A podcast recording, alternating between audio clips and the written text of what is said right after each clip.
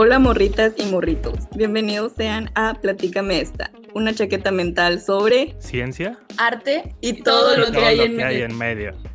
En el capítulo de hoy contamos nuevamente con un invitado especial. Es un amigo que conocí, quién sabe qué clase, no me acuerdo en realidad, este, seguramente una de química de la universidad. Compartíamos algunos amigos en común, después él realizó sus prácticas en donde yo era becaria y luego yo hice mis prácticas en donde él quería trabajar. Actualmente él ya es egresado ingeniero químico, tiene su propia plataforma en donde comparte su conocimiento por medio de unos cursos de ingeniería química y también gusta de tocar algunos instrumentos y de componer su propia música. Con ustedes, Luis. Hola, muchas gracias por la invitación. Sigo este podcast desde los primeros episodios y me parece increíble por fin estar aquí con ustedes. Pueden encontrarme en redes sociales, en YouTube y Facebook como Maestra Ico. Muchas gracias. Si recuerdan que en el capítulo anterior les platicamos sobre lo estético, de los juicios, los momentos sublimes, entendimos que se trata de los sentimientos, nos, nos enamoramos todos, ¿verdad? De Manuel Kahn, de su peluca, estaba bien padre este, pero ahora es momento de platicarles esta sobre lo antiestético, sobre lo no sublime. Se trata en ocasiones lo grotesco, lo freaky, lo deforme, lo degenerado, incluso lo discapacitado. Nos haremos algunas preguntas y tendremos pocas respuestas. Primero les voy a hablar de lo que es grotesque. Es un adjetivo general para lo extraño, lo misterioso, lo magnífico y fantástico, lo horrendo y lo feo, lo desagradable e incómodo. Y como bien sabemos, el arte es incómodo. En el arte se puede referir a algo que simultáneamente evoca un sentimiento de extraña incomodidad, así como compasiva piedad. Es como, por ejemplo, eh, los cuadros que pintan, que están los niños en la calle. Son muy bonitos, son muy estéticos y te causan mucha ternura, pero como ves que están en la calle también te genera cierta incomodidad, porque es real, porque te está recordando a algo que, que tal vez ya estás acostumbrado a no ver en las calles. A ignorar. A ignorar, ándale. Grotesque viene del italiano que significa literalmente de una cueva. Es grotesca. Y en la arquitectura, el término grotesco significa una figura tallada en piedra. Lo grotesco a menudo se confunde con las gárgolas, pero la distinción es que las gárgolas son figuras que contienen un chorro de agua por la boca, mientras que los grotescos no. Sin el chorro de agua, este tipo de escultura también se conoce quimera, cuando representa criaturas fantásticas. Y luego les voy a platicar un poquito sobre este señor, se llama Remy Astruc él propone tres tropos principales de lo grotesco o lo horrible, que es la duplicidad, la hibridez y la metamorfosis. Él dice que más allá de la comprensión actual de lo grotesco como una categoría estética, demuestra cómo funciona como una experiencia existencial fundamental. O sea, es parecido a lo estético, una experiencia estética. Es lo mismo. Además, él identifica lo grotesco como un dispositivo antropológico crucial y potencialmente universal que se utiliza para conceptualizar la alteridad y el cambio. Lo que estábamos hablando, ¿no? De que cuando algo es disonante o se sale de la norma, lo categorizamos como feo porque no tenemos una categoría para ello. Sí, como que es lo que no conocemos. Lo extraño o lo nuevo. Eh, tenemos el arte grotesco o el arte fantástico. Les voy a hablar solo poquito. Retrata temas o eventos no realistas, místicos, o folclóricos, y el estilo que es figurativo y naturalista en lugar de abstracto. O sea, tratan de ser como muy apegados a la realidad, por así decirlo. Sí, son como estas figuritas de hadas o de gnomos o, duendes. las mexicanas que son alebrijes. Ajá, el chupacabras. entonces así, ajá. Yo sí le tenía miedo al chupacabras. es que andaban en los ranchos y... O sea, aquí, aquí es un rancho Ahora sí nos vamos a meter como un poquito a la historia del arte, de dónde viene como todo este movimiento grotesco, como más formal, porque venía desde el medieval, pero se hizo más potente con el arte alemán entre 1920 y 1933, estando la Primera Guerra Mundial y la Segunda. Entonces, primero grotesco que se suma con la sátira. Como el romantic style. Romantic style in the world, yes. Y es esta forma en la que las personas dibujan caricaturas. O sea, empezaron a dibujar a las personas, pero se empezaron a burlar de ellas y de ahí viene la caricatura, ¿no? La caricatura mm. siempre ha estado, pero empezaban a exagerar las narices, Las, las frentes, las manos. de muy grotesco. Muy grotesco, ajá, pero dependiendo de cuál fuera el mensaje, ¿no? Si es alguien, por ejemplo, muy avaricioso, pueden exagerar las manos porque quiere acapararlo todo, ¿no? Este, o mm. alguien que como se dice? Que es muy pomposo y dice que es muy inteligente, le pueden hacer la frente muy, muy, muy grande, ¿no? Así como, es que soy todo cabeza, soy todo, todo Cabeza. Entonces tenemos a tres exponentes. El primero es George Gross, él es un caricaturista y él dice que sus dibujos expresaron su desesperación, odio y desilusión. Wow. Está bien denso, ¿no? Wow, wow. Em, pero era porque estaba pasando todo esto de la guerra. Sea, estaba empezando a gestar este movimiento y él veía cómo la gente se empezaba a odiar una a otra y él también sintió ese resentimiento, pero lo expresó de, con caricaturas. Sí, sí, sí. Luego está Otto Dix, que él es un pintor y grabador. Él es conocido por sus representaciones despiadadas y duramente realistas de la sociedad alemana durante la República de Weimar y la brutalidad de la guerra. Vi sus dibujos, no los puse aquí porque están muy densos, pero sí son suficientemente, ¿cómo se dice? Grotesco. No, cuando eres morboso. Ah, ya. si son suficientemente morbosos, se los recomiendo. Y luego tenemos a... sí. Tenemos a Max Beckham. Él es un pintor, grabador, escritor y escultor que rechazó la pintura no figurativa. En cambio, retomó y avanzó en la tradición de la pintura figurativa. O sea, todo esto venía de que del expresionismo. Ellos dijeron, "No, ya estoy harto de lo no figurativo, de lo que no se entiende." Entonces ellos empezaron a pintar como muy detallado, igual fantasioso, pero eran figuras como las que decíamos al principio. Luego tenemos que de ese grotesque style eh, se deriva el dadaísmo y pues este se desarrolla con reacción a la Primera Guerra Mundial, rechazaba la lógica, la razón y el esteticismo de la sociedad capitalista moderna. Expresaban tonterías, irracionalidad y protestas antiburguesas en sus obras. Soy fan, la verdad, soy súper fan. Y luego tenemos a este, al máximo exponente, no es el máximo, pero es uno de los picudos, a Max Ernst. Él fue pintor, escultor, artista gráfico y poeta. Él en 1912 se inspira de las obras de Pablo Picasso y el postimpresionista Vincent Van Gogh y Paul Gauguin lo influenciaron profundamente. Si se fijan, Pablo Picasso es cubismo, eh, Vincent Van Gogh es postimpresionismo y Paul Gauguin es mucho color. No conozco a Paul. A Paul Gauguin no, no sé cómo se pronuncia, este, pero luego lo puedes ver súper claro reflejado en las piezas de Ernst. Él adoptó un estilo irónico que yuxtapone elementos grotescos junto con los motivos del cubismo y el expresionismo. Wow, o sea, lo, juntó todo y lo hizo suyo. Hizo un collage, ajá. De hecho, él practicó el collage, pero con un mayor interés en la fantasía gótica que en el contenido político del manifiesto. Se, esto aceleró su transición al surrealismo. O sea, esto iría un poco también con lo estético que hablábamos en el episodio pasado, en donde tomaban eh, figuras griegas que eran muy estéticas, pero en este caso él agarró fantasía gótica. Sí. Oh.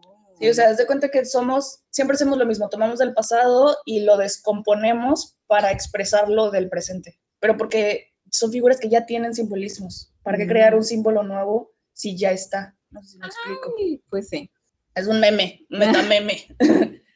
justo sobre este tema relacionado con la fantasía gótica y todo esto, eh, Elena Alonso en su libro Muestra de Monstruos plantea que eh, los monstruos evolucionan conforme nosotros lo hacemos.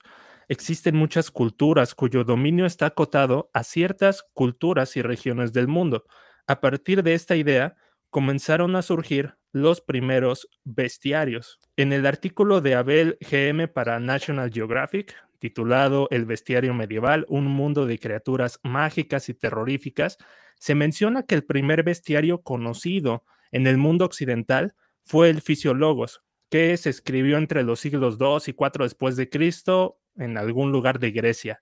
Sin embargo, fue el bestiario de Aberdeen el que hizo que este tipo de creencias sobre seres monstruosos o fantásticos cobraran mucho más relevancia a partir del siglo XII. Como bien sabemos, las criaturas icónicas de este tipo de bestiarios del medievo eran los dragones y los unicornios. Bueno, aquí valdría la pena hacer un pequeño análisis, ¿no? Sobre la diferencia entre los dragones de Oriente, conocidos como Longs, este tipo de dragones chinos, no sé si más o menos los ubican. Sí, claro. Como el de Dragon Ball, ¿no? Y esas cosas. el de Shenlong, exactamente. Y los occidentales, que normalmente pues son bestias que escupen fuego y, y pues bueno, van más hacia ese lado, ¿no? Normalmente los, los dragones asiáticos, los dragones chinos, tienen esta característica de estar relacionados con bondad y sabiduría. No precisamente son un ser maligno, ¿no? Lo cual crea este contraste de que a pesar de que se habla, entre comillas, de la misma criatura en diferentes culturas, representan cosas diferentes. Sí, y luego tenemos, por ejemplo, aquí en, en Mesoamérica, el, ¿cómo se llama? El Quetzalcóatl, que es la serpiente emplumada, que también simula como un dragón, ¿no? Y se parece como a los dragones orientales. Y viene justo sobre esta misma parte, ¿no? Depende mucho de la región geográfica, de la cultura, de todos estos factores que se interrelacionan para darle sentido a las cosas. Sí, porque como decíamos, son conceptos que ya existen de sabiduría o, por ejemplo, el, dragón occidental es este ente como medio malvado. Siento que es más neutral que malvado, pero que es avaricioso y por eso tiene, está como cuidando toda su fortuna y así. El oriental. No, el occidental. Ah, occidental. Ah, sí, sí, sí. No, no, el oriental. No, yo, él es bueno. Sí, es buen pedo. Es mi amigo. Ajá. Ajá, sí, sí. O sea, son conceptos que ya tenemos y dependiendo de la cultura es qué es feo y qué es monstruoso, qué es malo y qué es eh, bondadoso, ¿no? Ajá, sí, al, occidental lo tienen protegiendo algo, ¿no? Tenemos al dragón, la dragona de Shrek. Así es. está protegiendo el castillo. Protegiendo el tesoro. Ajá, y todo eso. Y luego tenemos al de Dragon Ball. Que les ayuda a revivir a Krillin varias veces. Este... No sé, nunca vi Dragon Ball. O sea, estamos hablando de estas criaturas que son mitológicas o folclóricas y tenemos a esta gente que se dedica precisamente a recolectar y, ¿cómo se dice cuando estás tomando notas? Eh, documentar. Documentar, documentar todos estos animales no existentes, pero desde el arte se hace lo mismo, o sea, con las pinturas, con... Pues son una forma de documentar también. sí. Necesitan las referencias, acuérdate de cómo entrenar a tu dragón, tienen un libro sobre los dragones, entonces pues la gente hace los dibujitos y aparte eh, anota, ¿no? Que le tiene miedo a no sé qué, no le gustan los peces. y lo que desconoce es el monstruo más grande. ¡Ay, qué bella! voy a ver esa película. a lo que le tenemos miedo es aquello a lo que desconocemos, ¿no? Y por eso seguimos usando símbolos viejitos, porque ya los conocemos y, y, cuando nos enfrentamos a algo nuevo es como, ¿what? Y es más o menos un poquito lo que propone el surrealismo. Es este movimiento cultural que se desarrolló en Europa después de la Primera Guerra Mundial. Él representaba escenas desconcertantes e ilógicas y desarrollaron técnicas para permitir que la mente inconsciente se expresara. Por ejemplo, tenemos a André Breton. Él es un escritor y poeta francés. Dice que con el surrealismo se pretende resolver las condiciones previamente contradictorias del sueño y la realidad en una realidad absoluta, una superrealidad. Entonces está muy padre. Por ejemplo, tenemos otra gente como Remedios Varo, uh, somos fan. Hay un capítulo para que lo escuchen. Sí, muy bueno. Eh, también está Leonora Carrington. Ella es pintada eso, ¿no? De que el mundo es suficientemente surreal, simplemente tengo que pintarlo. Sí. Mm, ah, y del surrealismo tenemos esta pieza célebre que es, se llama La traición de las imágenes de René Magritte y es la clásica eh, Esto no es una pipa o la declaración que dice Cecine es un pip. Ajá, esta no es una pipa. Esta es una pipa, ajá. Y bueno, y derivado de eso, y todo esto está pasando al mismo tiempo prácticamente, todo esto son como ramitas que se están desarrollando del, del arte alemán. Y de la guerra. Y de la guerra, ajá. Sale la nueva objetividad y esta rechaza el egoísmo y los anhelos románticos de los expresionistas.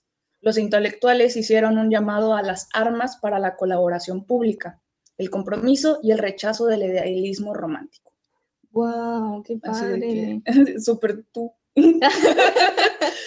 Valga la redundancia, en lugar de algún objetivo de objetividad filosófica, pretendían implicar un giro hacia un compromiso práctico con el mundo, una actitud comercial, entendida por los alemanes como intrínsecamente estadounidense. Tenemos, por ejemplo, a Jen Mamen, es una pintora, una pintora e ilustradora, y ella es conocida por sus representaciones de mujeres fuertes y sensuales y la vida de la ciudad en Berlín. La verdad es que le están muy bonitas. Lo vamos a checar. Ajá. Y está bien curioso cómo todo este arte ha ido avanzando y evolucionando. Y el episodio pasado hablamos precisamente de, del vapor wave y todas estas cosas, uh. eh, que es lo moderno, ¿no? Entonces yo vengo a preguntarles a Luis, a Daniela, ¿por qué dicen, bueno, dicen, yo no estoy de acuerdo, que el arte moderno es tan malo. A mí no me gusta, uh, abajo lo moderno. Yo soy una anciana conservadora, honestamente. Este, me gusta más lo viejito. En mis tiempos. En mis tiempos, pero al mismo tiempo soy muy minimalista, entonces también eso es moderno, pero no es moderno porque lleva años, entonces siento que al final de cuentas lo moderno no existe. Como decíamos, este, todo es tomar cosas del pasado y traerlas para acá. Bueno, ¿tú qué opinas, Luis, del arte moderno? Mm, yo en mi caso comparto visión con Avelina Lesper, una crítica de arte muy incomprendida a veces, que menciona que el arte falla cuando el autor te dice cómo interpretarlo. Normalmente em, cuando tú ves una obra clásica o así, te genera una emoción, una emoción estética. Regresemos al episodio anterior, cuando hablábamos de lo sublime, ¿no? Eh, también se me pegó esa palabra, he tratado de no decirla, me estoy conteniendo. Yo también la ando diciendo. Yo también. Y, y en ese sentido, eh, algunas piezas de arte moderno tienen muchísimo trabajo detrás, trabajo conceptual, ideológico. Eh, sin embargo, a veces se pierde un poco ese propósito de generar la emoción y, realmente se vuelve tan subjetivo que, que, necesitas que alguien te lo explique, ¿no? Entonces, esa es como una de las partes en las que estoy parcialmente en contra. Pero crees que sea porque, bueno, al menos nosotras, Trini, que es artista, apenas está aprendiendo sobre arte, entonces crees que se trate de que en realidad no sabemos de qué se trata el arte y por eso necesitamos que nos lo expliquen. Sí, eso es lo que iba a decir, es que no se trata de que te lo expliquen, es que estamos pendejos. Sí, sí. O sea, con todo respeto, porque yo también lo estoy. Y, y, cada vez que voy, o sea, cada... nuestra, la artista que tenemos en el podcast no sabe de arte. Yo no sé nada, a mí no me hagan caso todos los saqué de Wikipedia. Este, pero ve, o sea, todos los saqué de Wikipedia. Yo tuve que ir a, a, ver, ¿no? De dónde venían todas estas cosas y estoy aprendiendo. Y ya con lo que aprendo puedo decir, oh, qué sublime el vapor guave pero porque entiendo de dónde viene. Si no tienes contexto, si no tienes literatura, si no tienes educación en estas artes, es muy difícil. Sí, Luis, imagínate, ubicas el Met de Nueva York. A Trini, sus papás la llevaron al Met y dijo, ay, qué aburrido y no sé qué tanto, quiero ver arte abstracto. ¿Y nunca lo, viste? Sí, sí, lo, viste, sí lo vio. Pero, o sea, se perdió de todas estas cosas por ignorante, por no saber de arte, se perdió de todas estas obras del Renacimiento, cosas súper hermosas que ahora dice, ojalá me hubiera quedado ahí más tiempo y hubiera apreciado esas cosas. ¿Qué opinas, Luis?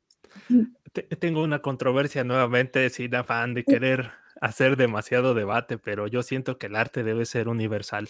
No sé si me explico. Sí, sí, o sea, refiriéndose a que el arte debería, el deber ser sería que todos lo entendieran, que, que fueran sentimientos o imágenes que pudiéramos entender y que todos dijéramos, ah, esto representa paz, ah, esto representa esto. Mm. Pero como estábamos hablando, creo que sí eres contradictorio porque justo estás hablando de los bestiarios y de cómo en diferentes culturas la misma cosa significa algo diferente, ¿no? Y, creo que esa mm. universalidad es muy nazista. Sí, ahí te atrapo, Trini. Sí, sí, sí. Nuestras realidades son tan diferentes que sería muy complicado tener un, un arte universal. Sí, sí, yo también pienso eso. Pues, Me he quedado sin argumentos. Le cayeron a los cinco. no. no. es que sabes que me quedé con, con la idea, es decir, con esta universalidad, yo me refiero como a, no, no sé cómo explicarlo, como que no siento que necesite tanta bibliografía para entender que algo me resulta estético. Más o menos iba mm, hacia ese lado, pero pero está bien, de igual manera lo entiendo, ¿no? Va a ser más difícil que si vengo de América y, y estoy enfrente de una obra europea, pues me va a costar más trabajo, ¿no? Pero bueno, es básicamente ese el punto. Sí, porque vas de cuenta que te estás echando o sea, estás del lado de lo sublime del episodio pasado, porque a fin de cuentas lo estético es bello porque es bello, o sea, estarías del lado del esteticismo, de que no necesito explicarte, no necesito que haya más racionamiento detrás, simplemente este color se ve bien con este color y con esta figura y es estético y es agradable a la vista y no hay más, más que lo simple. Y creo que viene con el minimalismo, es lo que es y ya, y con el esteticismo, o sea, siento que ese sería como el arte más universal, por así decirlo pero igual varía, porque lo que yo podría decir, ay, qué bonitos colores, alguien que viene de otro lado, no sé, el color rojo, dice, ay, no, ese es el color de la guerra. Pero alguien que vive en un campo de, dime una flor roja. Este, amapolas. Ajá, de amapolas va a decir, es que es el color más hermoso del mundo. Ay, qué bonito. Bueno, y todo esto de por qué el arte moderno es tan malo, hay un concepto que fue en contra de, lo, de la academia, o sea, de la Academia de Bellas Artes, que dijo esto es bello y esto no, y se llama Aesthetic Relativism, o el, esteticismo relativo, eh, y es la idea de que los puntos de vista de la belleza son relativos a las diferencias en la percepción y la consideración, e intrínsecamente no tienen ni una verdad o validez absoluta. Viene desde el impresionismo, eh, donde la academia dijo los impresionistas pintan bien feo, está bien grotesco, eh, y ellos rechazaban pues la es que no la rechazaban. Los impresionistas, si se fijan, Edgar Degas y, y Van Gogh todavía tienen disciplina, tienen diseño y ejecución, o sea, saben pintar, no, no es Jackson Pollock. Todavía hay academia dentro de ellos. respetan, tienen como estos lineamientos todavía. Sí, todavía lo siguen, pero este, lo que dice el relativismo estético es que no hay estándares y entonces nos quedamos con solo la otra expresión. Si no hubiera estándares de belleza, si no hubiera bibliografía o referencias, pues todo es autoexpresión y todo es bello y todo es arte, que ya dijimos que todo es arte, em, pero aquí es donde viene la polémica de, de, quién, quién es el que está diciendo que es arte. los, los museos, los que compran y venden arte, el pueblo, la gente, o sea, ¿quién, no? Y, o sea, llegamos a un punto en donde están vendiendo graffiti Sí. O sea, están ¿Cómo vendiendo. este señor que hace graffiti? Bansky. Ándale. Si todo es universal, entonces, ¿qué es arte? Todo. ¿Tú qué opinas? ¿El graffiti es arte, Luis? Buena pregunta. Eh, yo creo que depende. Depende, depende. Sabes, eh, yo era grafitero en la prepa, entonces como que pienso que cuando haces un tag o algo así, no lo considero como arte, ¿no? Realmente cuando haces un trabajo más elaborado, se, se percibe, ¿no? Una pieza, algo más, algo que tiene más preparación. Entonces, yo creo que hay distinciones, pero muy probablemente eh, aquel tipo de graffiti que tenga más preparación, definitivamente lo consideraría como arte. El Barto. el Homo. El Homo. El Luiso. el maestre.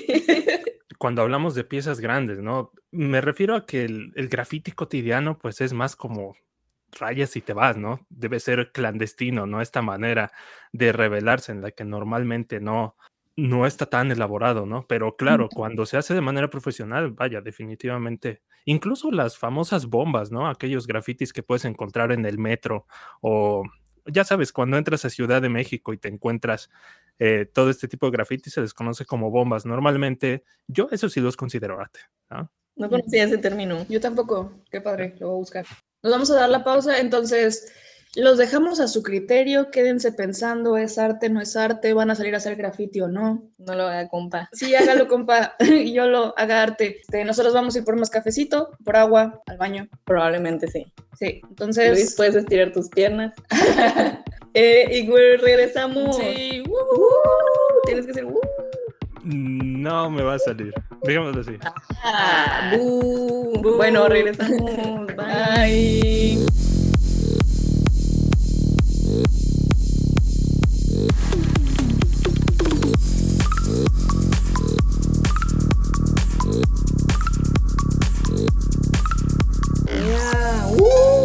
Regresamos. Aunque Luis no quiera hacer. Uh.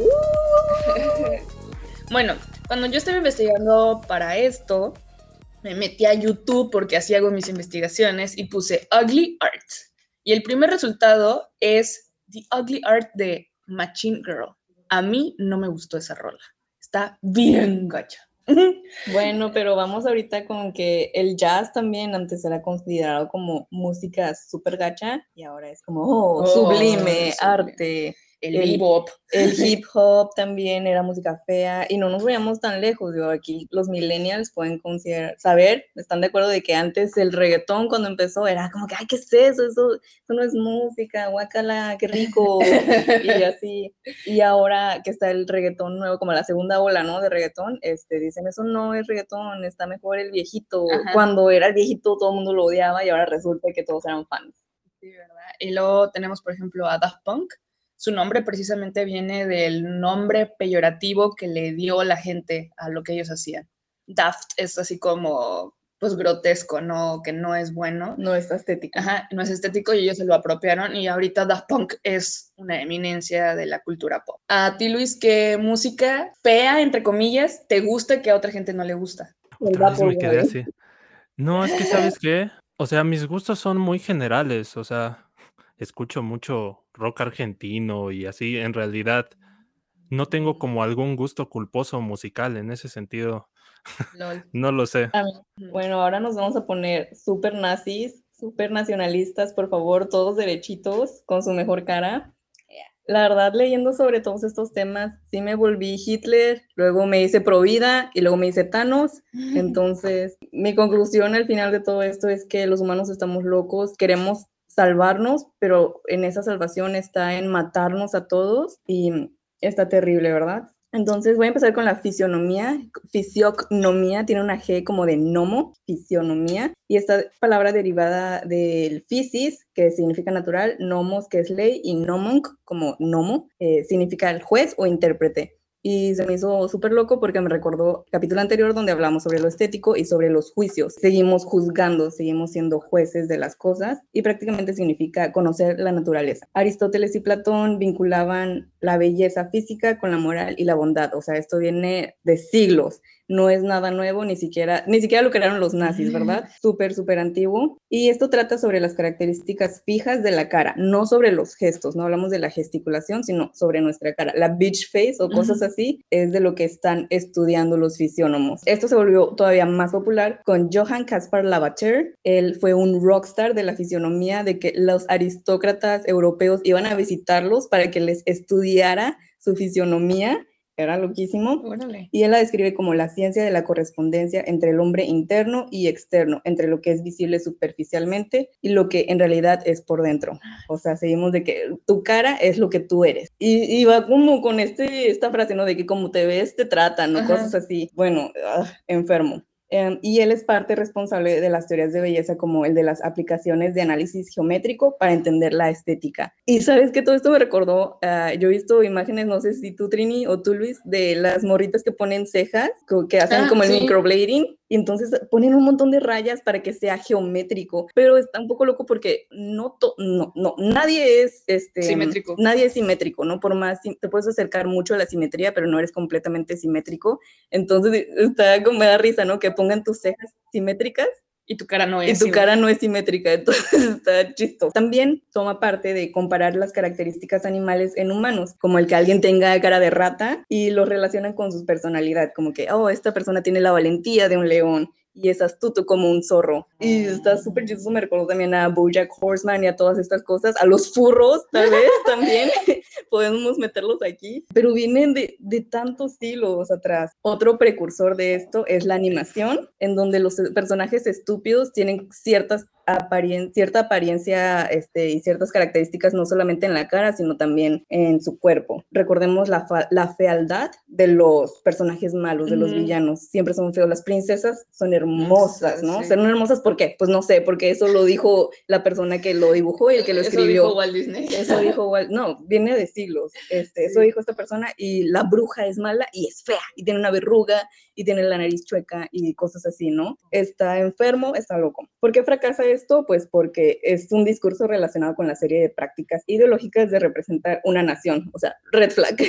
el incremento de su popularidad pública, el acceso, sabes que esto me dio también una chaqueta mental porque es como que, oh, la piratería, nos quieren bloquear información, pero al mismo tiempo como que me di cuenta que es importante restringir el acceso a la información porque el acceso masivo de esta información puede llegar a la malinterpretación de las cosas. La gente como nosotras somos estúpidas, entonces tú puedes estar diciendo algo y lo, lo pones a tu favor. Sí, lo interpretas para ti. Para ti, para tu beneficencia, beneficencia. Y va muy relacionado con el incremento de la movilidad geográfica. Esto equivale a que eh, la posibilidad de encontrarte con personas de distintas nacionalidades también incrementa. Entonces, pon tú que los mexicanos o los mesoamericanos tienen ciertas características faciales y se encuentran con gente de otra nacionalidad que tienen características diferentes. Entonces, tú ya lo relacionas eso como alguien malo, el extranjero, el villano. Pero por lo que decíamos, ¿no? Porque es algo extraño. Es algo extraño. No tanto porque sea feo, pero es la forma que tenemos para decir eso es diferente. Sí. Y vemos que existe una fisionomía nacional, así como una característica nacional, es innegable, es lo que mencioné ahorita, y eso lo dice Lavater en 1840. Esto da mucho acceso a lo que son los estereotipos, que no sé ustedes, pero yo sí estoy um, a favor de los estereotipos. Siento que obviamente hay gente que se sale de la norma, no todos los mexicanos comen tacos, no todos les gusta el aguacate o cosas así. Gente rara. Hay gente muy rara, pero los estereotipos siento que son por algo, pero no se trata de discriminar a la gente. No, es que creo que la gente ahorita uh, tenemos muy marcado el, es que me estás discriminando, es que me estás juzgando y creen que juzgar es malo, o sea, que es negativo, pero realmente cuando estás emitiendo un juicio, es simplemente eso, estás acomodando información, ¿no? Estás diciendo, ok, tienes este color de piel, vas de este lado, y la discriminación es algo enteramente diferente a emitir un juicio sobre una persona. Eh, bueno, pero sí, claro, todos, todos juzgamos, creo que es momento de admitirlo, todos juzgamos, todos emitimos juicios. Si se nos acerca alguien con ciertas características, nos da miedo o nos sentimos seguras. Aquí si se te acerca un militar o algo así, nos, nos morimos, o sea, ¿sabes? Da mucho miedo. Un militar con tenis. Un militar con Jordan, este, da miedo. Y al mismo tiempo, si se acerca una señora súper blanca con una Michael Kors, da miedo, ¿no? Es como que esta señora me va a decir, salte de mi país o algo Sí. así. Habla americano. Ajá, habla, aprende inglés o cosas así. Y tú de, no, no, no, por favor, sí sé inglés. I know English, it's very good looking. Y es que para eso sirven los juicios y para eso sirven los estereotipos. Creo que ya lo habíamos hablado en otro episodio, ¿no? Reducen la cantidad de información que tenemos que analizar Ujú, y conceptualiza. Ah, esta persona es blanca, ah, esta persona es hispana. O Ujú. sea, entonces habla, inglés, habla español y tengo que hablarle de esta forma. Y todo eso es en un segundo. ¿Te ha pasado que has juzgado a alguien y no era para nada el estereotipo en donde tú lo tenías eh, metido? Todo el tiempo lo hizo. Completamente. De hecho, eh, agregando un poco, ¿no? Para complementar, este, yo creo que esta acción de juzgar es necesaria, ¿no? Siempre lo vamos a hacer. Sin embargo, pues bueno, vivimos en tiempos donde a veces buscamos lo políticamente correcto, ¿no? En ese Ay, sentido, sí. nunca dejamos de juzgar. Sin embargo, eh, buscamos la manera en la que sea lo más como agradable para todos, ¿no? En ese sentido, yo creo que valdría la pena preguntarnos hasta dónde, hasta dónde es correcto lo políticamente correcto. Entonces, no quiero tampoco entrar en mucho. Sí, Mucha sí. Mucha política.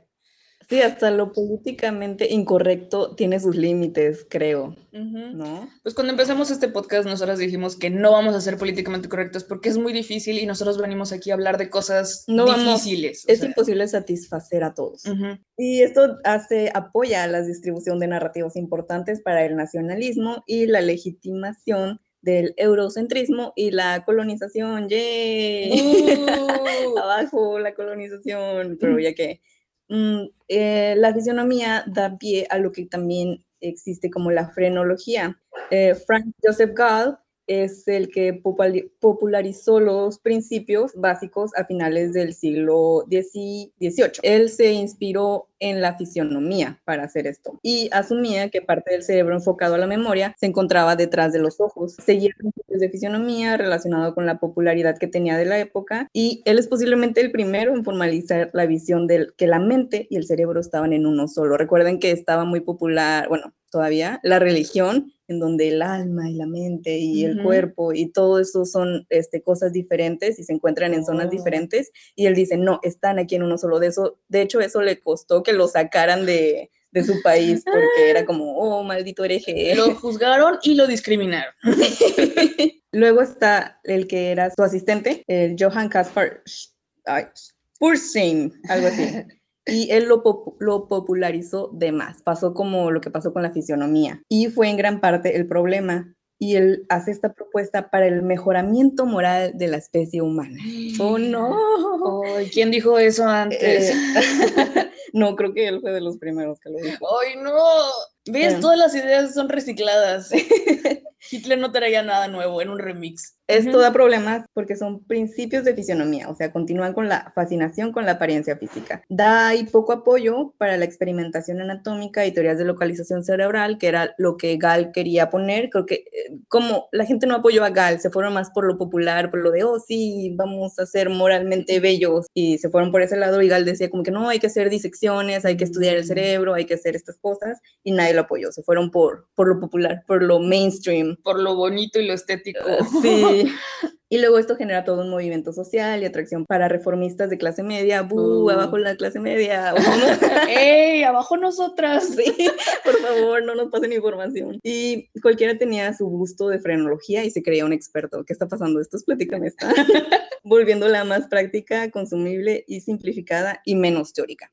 O sea, todo era a favor. O sea, yo tengo estas características y como necesito conseguir pareja y que la gente me vea atractiva, agarro este gusto de frenología y empiezo a describir estas características a mi favor para que la gente me empiece a considerar más atractiva Órale. y mejorar la raza, entre comillas. O sea, es propaganda de ti mismo. Sí, es ser, tu, tu- es ser influencer. De ti mismo. Sí. Esto al final va justificando el racismo, el euro- eurocentrismo, la inequidad de clase, el patriarcado, obviamente, y el especismo. El patriarca- patriarcado porque agarraban a las prostitutas y como que favorecían el que ellas sean prostitutas. O es prostituta porque tiene estas características, entonces cualquier otra persona que se parezca a ella también es una prostituta. Ujú. Entonces va mucho con esta discriminación de, de mujeres, ¿no? De que, oh, tú eres una, una, Una whore, puta, ajá. sí, ajá, porque tienes los labios muy gruesos, o yo qué sé. Sí, sí, porque todo gira alrededor de sus dicks. Sí, o porque tiene los pechos muy grandes o cosas así. Perdió su oportunidad de ser considerada como una ciencia, pero desarrollaron la noción de la localización cerebral que es la idea de que diferentes zonas del cerebro tienen distintas funciones, lo cual ahora es una ciencia, igual entre comillas, el día de mañana puede ser otra cosa y dicen que es cierto. No soy médica, entonces voy a Pero, por decir ejemplo, que sí. Ahí donde dices que perdió su oportunidad de ser considerada como una ciencia, sí es una ciencia. No es una ciencia, No, y- es una pseudociencia. Ok, pero que hubiera sido diferente para que fuera una ciencia. que no hubiera sido tan popular y que la gente no lo hubiera usado a su favor y que sí hubieran hecho experimentación y teorías. Mm, Eh, Exactamente, de hecho, complementando un poco lo que menciona Daniela, también una manera de identificar una ciencia es el hecho de que no se preste a sesgos cognitivos. Normalmente los datos, la información no mienten en ese sentido. Eh, concuerdo completamente. Excelente, sí, sí. Oh, está loco. Está loco que la prole lo arruine todo. Y entonces, ¿qué pasa con todos los científicos que están en TikTok? Claro, no, no los conozco. No, sé, No lo sigo, yo tendría veo que- perritos. Tendría que hacer un estudio al respecto. No sé. Deberían hacer un estudio al respecto, Deberíamos. porque si están hablando de que es porque se popularizó y que la gente lo empezó como a súper simplificar y a usar a, a beneficio. De hecho, sí tengo algo que decir al respecto a lo de TikTok. Am, hace poco estaba viendo un TikTok de una morrita que dice, oh, ¿cómo sembrar tu planta? Y, y hace muchas cosas, ¿no? Y lo primero que hace está mal, que es ponerlo en una maceta que no tiene drenaje. Y dice, no pasa nada, pongan piedras abajo si no tiene drenaje. Y es como que no, no, eso también está mal. De- de- depende de muchos factores, ¿no? Yo que sé de plantas no me voy a poner a explicar al respecto, pero depende mucho de las condiciones climáticas en donde estás, en dónde vas a poner la planta, qué tan frecuentemente la vas a regar. Y ella dice así como que, no, no hay problema, hazte esto. Sí, güey, pero tiene 15 segundos para explicarte las cosas. Sí, pero entonces mejor No lo hagas, lo hagas. ¿sabes? ¿Por qué dañas a la gente? o sé más específica. Esta planta la puedes sembrar aquí y ponla aquí, pero no nada más dice, ay, no pasa nada, ponle piedra. Venimos de una era de donde hay tanta información que es desinformación ya. En este punto. Así es. De hecho, pasa muy seguido también en mi gremio. Este, pues bueno, yo hago videos de ingeniería química, conozco a varios youtubers también. Vaya, es como Monterrey, ¿no? Nos conocemos entre todos. En ese sentido, hay algunos creadores que realmente no se toman muy en serio esta parte eh, de informar, como dicen, ¿no? De divulgar, de, de tener un verdadero trasfondo. No es que en sí el contenido sea malo, pero sí llega a tener a veces algunos sesgos o algunas aproximaciones, como mencionan, en la que ya el concepto no es correcto, ¿no? No es correcta la ejecución. Entonces voy también completamente de. De antemano, un saludo a la banda de Monterrey. Era solo un ejemplo. Me quedé pensando. Eh, vamos ahora con lo que es la selección artificial. Si no la conocen, bueno, se utiliza desde hace muchos años, viene con la domesticación de plantas, de animales, los perritos, las, cada raza de perritos, o sea, las razas entre comillas, que en realidad son variedades, pues vienen con este objetivo de que sirvan para algo. Los salchichas, los perritos salchichas sirven para cazar tejones, los este, labradores son para pastorear y cosas así. ¿Y para qué sirven los pugs? Ay, no tengo idea. Este, y la agricultura también, ¿no? Tenemos el maíz, en realidad, el, el lote, la, la mazorca, no es, no es como la conocemos ahora, es un- una planta modificada por medio de selección artificial. Esto viene con, relacionado con lo que es la eugenasia. Creo que todo el mundo la conoce. Claro, Eh, es lo que utilizaron los, los nazis, pero tampoco lo inventaron ellos, ya viene de muchos años y es lo mismo, de que mejorar la raza, es prácticamente mejorar la humanidad por medio de métodos de selección manipulada. Esto puede ser tan simple como el control de natalidad, el Planned Parenthood, este, los bancos de esperma, la esterilización forzada, los abortos y puede ir hasta este extremo del genocidio. todo esto viene con aspectos bioéticos, va con lo que lo importante que es la dignidad de la población humana. No todos podemos ser iguales, no todos queremos ser iguales y bueno, yo no, yo no quiero ser igual que otras personas. yo, quiero ser, yo quiero ser única y detergente. Sí, y también de la biodiversidad, ¿no? O sea, si solo tenemos, no sé, si solo hay maíz, si solo plantas maíz, pues en la tierra se te echa a perder. No, y hasta el mismo maíz tiene variedades, ¿no? Está el maíz azul, el maíz palomero, el maíz para las tortillas y cosas. Sí, la diversidad es lo que nos hace. Las tortillas de harina vienen de otro maíz. Ah, no, no es cierto, vienen de trigo. y yo, wow. y bueno, en la modernidad podemos ver como estos aspectos con el diagnóstico prenatal Em, a las embarazadas les dicen, no, ¿sabes qué? Tu hijo va a salir con síndrome de Down, entonces todavía puedes salvarlo y matarlo.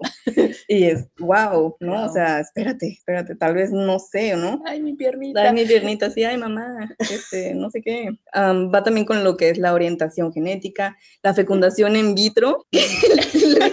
¿Estás bien?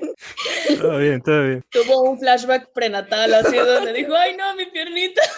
Es, que ayer estaba viendo un video sobre eso, exactamente, que estaban, estaban burlándose, igual haciendo una parodia, por eso me acordé. Yo también me río, pero es algo serio, ¿saben? Por favor.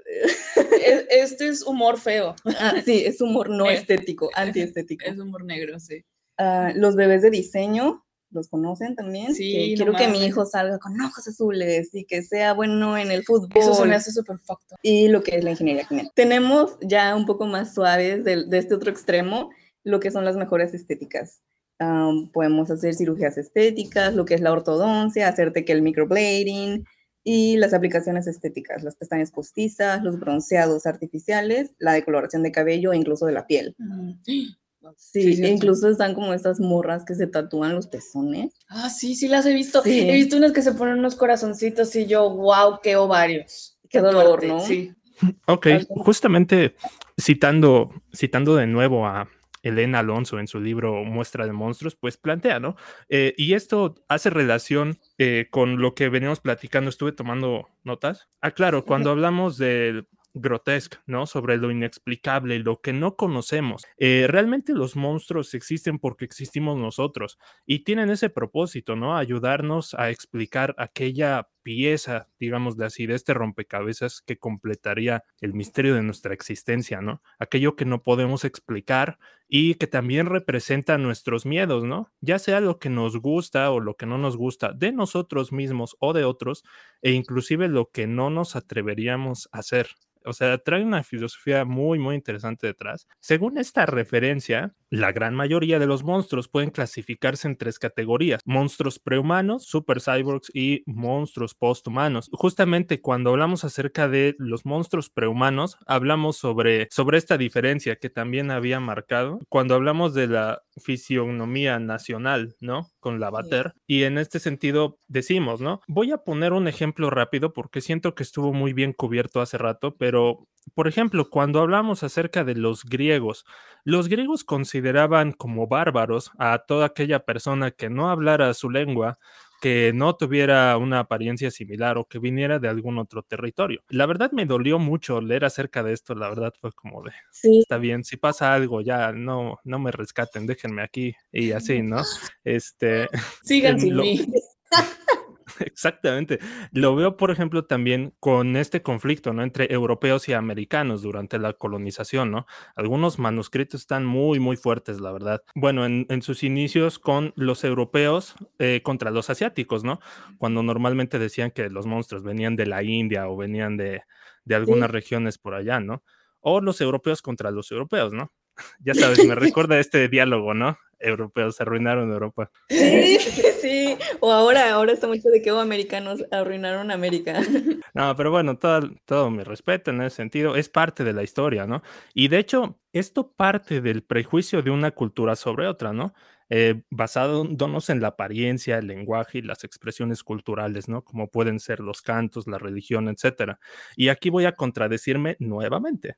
Con respecto a lo que había dicho sobre el arte universal. Es decir, hablando en términos de religión, y de hecho lo platicamos la otra vez, si yo vengo, por ejemplo, de América y me voy hacia Asia, pensando en la India, ¿no? Y en estos dioses que tienen, no sé, un rostro como de un elefante y cuatro brazos, o tienen la piel azul, ¿no? En su momento eso pues me va a sacar de onda, ¿no? Pero es porque no conozco el, contexto de esa civilización. Lo mismo si ellos vienen hacia acá o hacia Europa, por ejemplo, y pues ven la figura de, de, un dios que tiene varias heridas y en ese sentido es lo que ellos consideran como una aspiración, ¿no? Entonces es aquí donde comienza todo este desastre en el que nos cuestionamos todo, ¿no? Y pues bueno, ese sería básicamente un primer punto de partida. Sí, o sea, y es como cuando vinieron a colonizarnos y a invadirnos, pues fue lo mismo, nosotros éramos unos bárbaros, salvajes, nuestros dioses eran monstruos, y si se fijan en la... ¿Qué? hacíamos lo mismo que hicieron ellos, o sea, nos matábamos entre nosotros. Sí, es como, ella es mi cultura, déjame en paz. Déjame matar a mi similar. Eh, pero si se fijan en las iglesias em, más viejitas, todavía hay eh, pequeños jaguares o pequeños monstruos, por así decirlos, escondidos en, la, entre las piedras, porque era la forma de nosotros seguir adorando a estos dioses y ellos no, y ellos nos, permitían, entre comillas, sí nos permitían dejarlos ahí con tal con que fuéramos a misa. Sí, como tu mamá chantajeándote para que vayas a misa. Ándale, te compro una nieve a la salida. Después tenemos el concepto de los super cyborgs, que básicamente son un híbrido entre hombre y máquina, que al menos en la teoría se percibe como un monstruo positivo, que busca eliminar la brecha, digámoslo de otra manera, busca la pluralidad. Sin embargo, eh, las películas nos muestran que pueden estar en los dos bandos, ¿no? Tenemos, por ejemplo, a, Robocop, a Terminator o a el Doctor Octopus, ¿no? Que la hace de villano en Spider-Man 2. Y, y, en ese sentido hay otro punto bien interesante, ¿no? Cualquier persona, como se menciona en la teoría, hombre-máquina es un cyborg, ¿no? Y, y comentado la otra vez, ¿no? O sea, una persona con un marcapasos puede considerarse de esa manera, ¿no? En mi caso, que tengo dos injertos en las piernas, no estoy seguro porque no es autónoma, pero, pero pues bueno, básicamente es algo ajeno a ti. Exactamente. Eh, lo hablábamos en el capítulo de Cowboy Bebop, la parte 2, hablamos sobre los cyborgs también. Gente que usa implantes, cocleares para la audición y hay muchos ejemplos. Daniela que tiene su ojo de vidrio. sí, también. Pero ese no es un cyborg. ah, ah no, pero tiene que tener a huevo utilidad. Sí. De hecho, dejé escapar otro personaje. Qué bueno que me lo recordaste, Hilda, el de Cyborg de los Teen Titans. Como icónico. El, spoiler que le diste a Trini. Ah, sí, sí. sí, no, no lo digas, no lo digas. Sí, porque, por ejemplo, te digo, en ese episodio me quedó muy marcado donde Cyborg está como recapacitando sobre su humanidad y dice que cuando era humano él sabía que podía dar el 110, el 150%, pero desde que se volvió Cyborg sabe que está marcado su 100% a lo que la máquina da, porque la máquina no evoluciona con él. Y creo que los cyborgs, como dice Luis, pueden estar en los dos bandos porque siguen siendo humanos. Y como humanos siempre cambiamos de opinión. Entonces a veces estamos como apoyando a Hitler, ¿no? Y después de que, oye, no, quiero ser pro vida, entonces me voy para acá. Y luego eres Thanos. Y luego soy Thanos y quiero matar a la mitad de la población. Entonces. De hecho, hay una pieza de arte muy famosa que estuvo apenas en tendencia, se me olvidó el nombre, que es básicamente sobre un robot que está barriendo pintura hasta que se acaba. Yo sí sentí tristeza. O sea, pude empecé a sentir la desesperación del robot de, ya no sé qué hacer con esto. Y de hecho ahí entra un poquito el género del mecha en, los, en el anime, que son robots, y humanos. Y es precisamente este humano que está adentro de un robot, pero entonces, ¿qué, somos? no? O sea, somos el alma del robot y luego, entonces, ¿qué es el robot? ¿Un, ¿Un, ente separado? O sea, no sé, son muchas cosas. ya cambiamos de tema. Sí, ya cambié de tema. Sigue, por favor. Muy bien, entonces, eh, por último hablaremos acerca de los monstruos posthumanos, que curiosamente son personas al igual que nosotros, otros seres humanos, que casi siempre vienen del futuro a advertirnos a todos de los peligros catastróficos de algo que salió mal en el presente, ¿no? Entonces, podríamos pensar en, en las películas de, de, Volver al Futuro, ¿no? O en Trunks de Dragon Ball, cuando le advierte a Goku sobre los androides, ¿no? Básicamente es un cuate que que dice, no, vengo del futuro y va a pasar tal cosa, si no hacen esto, si no detenemos a tal, ¿no? Entonces, pues, esta sería la última clasificación. Aunque también la industria del cine ha desafiado esta clasificación en años recientes con películas que nos hacen reflexionar como La forma del agua o Un monstruo viene a verme, ¿no? Donde está más enfocado tal vez en nosotros mismos que en ciertos entes externos. Sí, de que quién es el monstruo al final. Tú eres el monstruo, todos somos monstruos. Yeah. De hecho, un monstruo existe a partir de que es señalado. De hecho, necesita las dos partes, aquel que señala y aquel que es señalado. Sí. el verdadero monstruo es aquel que señala. Porque ¿cómo vas a saber tú que es un monstruo si no, si no lo puedes reconocer? Entonces tienes que reconocer tu fealdad y todo de lo que eres capaz para poder apuntar y decir, eso está mal, eso es feo. Porque si no, ¿cómo sabes que es feo? ¿Cómo sabes que está mal? Viene desde la moral de adentro y es algo que externas. Wow. Ujú, Tripiante, Wow, ¿no? Estoy en shock. Ahora vamos a hablar de lo que es el wabi sabi. Yo cuando conocí este concepto me súper encantó y me gusta mucho porque creo que es muy amable con todos nosotros. O sea, Es lo más amable de lo antiestético Ujú. que hemos hablado. sí, esto, wabi sabi viene de estas dos palabras. Wabi, que significa la soledad y la naturaleza, viene como de este pequeño vacío. Y sabi, que significa relajado, ligero o marchito. Tomen en cuenta que esta es la traducción del japonés al inglés y luego al español, o sea, se pierden muchas cosas, ¿verdad? Y lo podemos explicar en general como una sensación de serena melancolía y un anhelo espiritual. Es esta visión del mundo centrada en la aceptación de la transitoriedad y la imperfección. Es un concepto derivado de la enseñanza budista de las tres marcas de la existencia, que se llaman Saboin, que dictan que se tiene que apreciar la belleza, que es imperfecta, transitoria e incompleta por naturaleza. Y las tres marcas son, uno, la impermanencia, que se llama Muyo, el sufrimiento, que se llama Ku, y el vacío, que se llama Ku. Uh, Ku, ajá, la U es más larga. Y para que ustedes puedan identificar qué es Wabi Sabi a su alrededor, tú eres Wabi. todos somos Wabi Sabi. Las características del Wabi Sabi es la asimetría, todos somos asimétricos, la aspereza, la sencillez. Todos tenemos los dos ásperos, ¿o no? Unos callos por ahí, la sencillez, la economía, todos somos pobres, la austeridad, la Eh, modestia, la intimidad, los objetos naturales y la fuerza de la naturaleza. O sea, cuando, no sé, vemos este clima que está como medio tormentoso y empieza a hacer mucho aire y está oscuro y las nubes como con cierta contraluz, eso es Wabi Sabi, porque no es perfecto, porque es un poco caótico. Ah, o sea, la luna que hablábamos en Mm, lo sí. estético era, oh, perfecta. Así de que cuando sea, no la sublime.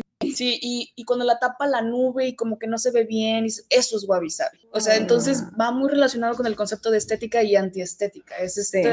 Es este yin and yang, a fin de cuentas. Sí, Es, ajá, al final creo que lo antiestético no significa que sea feo, Ujú. solamente no, es, no cumple con lo estético. ajá, es lo que decíamos al principio, es una forma de llamar a lo que es diferente, nada más, no que sea feo, feo. Y con eso entramos a la fotografía no estética, como el episodio pasado hablamos sobre la fotografía y cómo hacerla estética. Ahorita Luis nos va a platicar sobre la fotografía no estética. Bueno, nuestra historia comienza con Kodak, ¿no? Esta emblemática empresa. eh, una de sus principales estrategias de marketing alrededor del siglo XIX eh, fue aportar a la educación visual de los espectadores, lo cual pues traía la intención, ¿no? De expandir el mercado y pues dar a conocer más los productos. Uno de sus aportes más significativos fue el manual eh, How to Make Good Pictures, que establecía criterios tanto técnicos como estéticos para hacer fotografías. Hablamos de la pose, del encuadre, la luz, el sujeto, etc. Eh, de ahí, pues el resto es historia, ¿no? La fotografía comienza a hacerse más profesional hasta lo que hoy conocemos. Y pues básicamente, hablando sobre ese punto, ¿no? Estamos muy acostumbrados a ver demasiadas buenas fotografías,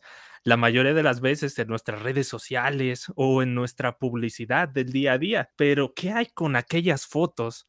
Que terminan en la papelera de reciclaje. Es ahí donde introducimos este tipo de concepto. Annelie Frank, en su libro, disculpen el nombre, está muy largo, La paradoja de la fealdad, preguntas fotográficas sobre la bella apariencia de lo feo o la fea apariencia de lo bello, introduce dos conceptos que son muy útiles para entender lo no estético en este contexto. El primero se conoce como los no momentos, que se caracterizan por tener errores técnicos, es decir, cuando la foto te sale movida, está oscura, o cuando los sujetos están haciendo gestos que a cualquier otra persona normal le darían cierto cringe o pena ajena. En este tipo de fotos, que son más cotidianas por decirlo de alguna manera, no se tiene una intención de regarlas, sino que simplemente salen así.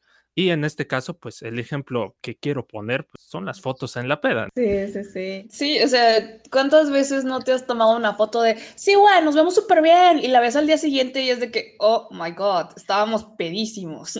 Sí, personalmente tengo un problema de autoestima, entonces no me gustan, no me gusta tomarme fotos y no me gustan las fotos, o sea, que me tomen fotos y así. Y luego me pasa mucho, ¿no? De señalar y ser un monstruo, señalar monstruos, pero yo soy el monstruo y digo, yo no subiría esa foto, ¿no? No se ve bien esta persona. Pero digo, Daniela, tú no subes fotos, ¿no? O sea, cállate. No, Tú no tienes el valor que no esa tengo, persona. ajá, sí, claro, no tengo como esa valentía de, de exponerme. De hecho, iba, iba justo sobre esa parte. Hace un año tomé igual un taller sobre autoestima y eso, y comentan incluso la, la ponente que hay en estos tiempos, digámoslo así, nuevos trastornos de la personalidad relacionados con los filtros, o sea, personas que neta ya no pueden despegarse de esa imagen ficticia, que realmente está alterada basado en estos criterios de fisionomía. Sí. Sí, está brutal. Entonces están hechos, están colonizados, están blancos. No, están, bueno, sí, están colonizados, Ajá. están siguiendo estos eurocentrismos de la fisionomía. Está loquísimo. Entonces, ¿qué, ¿seremos nosotros monstruos con filtro? Sí, somos monstruos, somos unas bestias. Entonces, bueno, volviendo un poquito al tema, eh, ¿se, puede se puede tomar como ejemplo esta serie de fotos al final de la película y qué pasó ayer, ¿no? De hecho, son puros no momentos, ¿no? Cuando salen con el chino, este, y todas esas cosas, ¿no? Y, y es bien curioso porque si tú le muestras esa foto a alguien que no estuvo ahí, no la va a entender y muy seguramente le va a parecer desagradable, porque a veces hay varios elementos que son propios del sitio, pero a pesar de no ser técnicamente buenas, este tipo de fotografías sí pueden generar emociones al espectador que formó parte de ellas. Y es ahí donde comienza el misterio de encontrar placer visual o, ilustrándonos con el capítulo anterior, una emoción estética en lo no estético. Yay, Yay. exacto. Y fíjate que te interrumpo rápido, eh, traté de buscar como emociones no estéticas y no, o sea, sí, obviamente sí hay muchas cosas, pero al final era lo mismo, ¿no? Te hacía una, sentir una emoción estética. Y pues por último tenemos el concepto de los no estados. Entonces, a diferencia de los no momentos, los no estados sí tienen una intención de acercarse a lo feo. Normalmente requieren mayor preparación técnica y una serie de elementos que buscan tanto encontrar lo bello en lo feo como generar una emoción estética a quien lo ve. Uno de los mejores ejemplos es el trabajo de Bill Viola, titulado The Quintet of the Astonished, eh, que es básicamente un video de cinco personas haciendo gestos extraños, pero que tienen cierta armonía. De hecho, eh, quisiera invitarlos a que lo vieran para que saquen sus propias conclusiones. Tratando de cerrar eh, esta parte, yo creo que la imperfección, lo ridículo, lo grotesco, lo brutal, voy a añadir mi palabra, también forma parte de nuestra naturaleza. Y en ese sentido, valdría la pena comenzar a verlo de otra manera, para aceptarnos un poco más y quitarle un poco de peso a esta carga, digámoslo así, relacionada con lo estético que nos ha acompañado por mucho tiempo.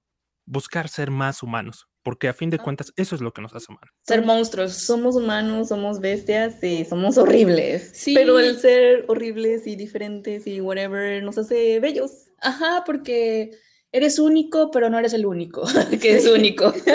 Eh, Sublime. Sublime, ya, terminamos. Y, y brutal. Es que ese es el concepto de Wabi Sabi, el entender que dentro de las cosas no estéticas o por así decirlo feas, también hay belleza de otro tipo, ¿no? Y, como decimos, es subjetivo, está en el ojo del espectador. Así es. Entonces, creo que aquí termina nuestro episodio, Luis. Muchas gracias por acompañarnos. Esperamos que te vaya muy bien en tu terapia. Sí, Te deseamos siempre lo mejor. Nos dio un gusto que nos acompañaras. la platicadita estuvo a gusto, ¿cómo te sentiste? Muy bien, les agradezco mucho por esta oportunidad, excelente. ¿Deseas mandar algún saludo a alguien? A la gente de Monterrey, a la gente de Europa y a todos los demás que quemé en este programa. Saludos cordiales. Saludos To- Todo cordiales. tranquilo, ¿eh? No, sin malos rollos, todo bien. No se escupan en la calle por ser feos. Nosotros también somos monstruos, perdónenos. Este, bueno, pues con esto nos despedimos. Les pedimos que Nos sigan en nuestras redes sociales que son arroba platicamesta en Twitter y y arroba platicame.esta en Instagram. Luis, en tus redes sociales. ¿alguna para que nos sigan en tu plataforma? Em, YouTube y Facebook pueden encontrarme como Maestre IQ. Maestre IQ, sí, síganlo Yeah, para que aprendan algo de ingeniería química, no de química, de ingeniería. Ingeniería química, ajá. Y si les gustó, compártalo con sus amigos. Déjenos saber qué les pareció estético, si este episodio fue una experiencia sublime o no. Este, y, o pues- grotesca. y nos vemos a la siguiente. Sí, bye. Bye tienes que decir bye. Bye.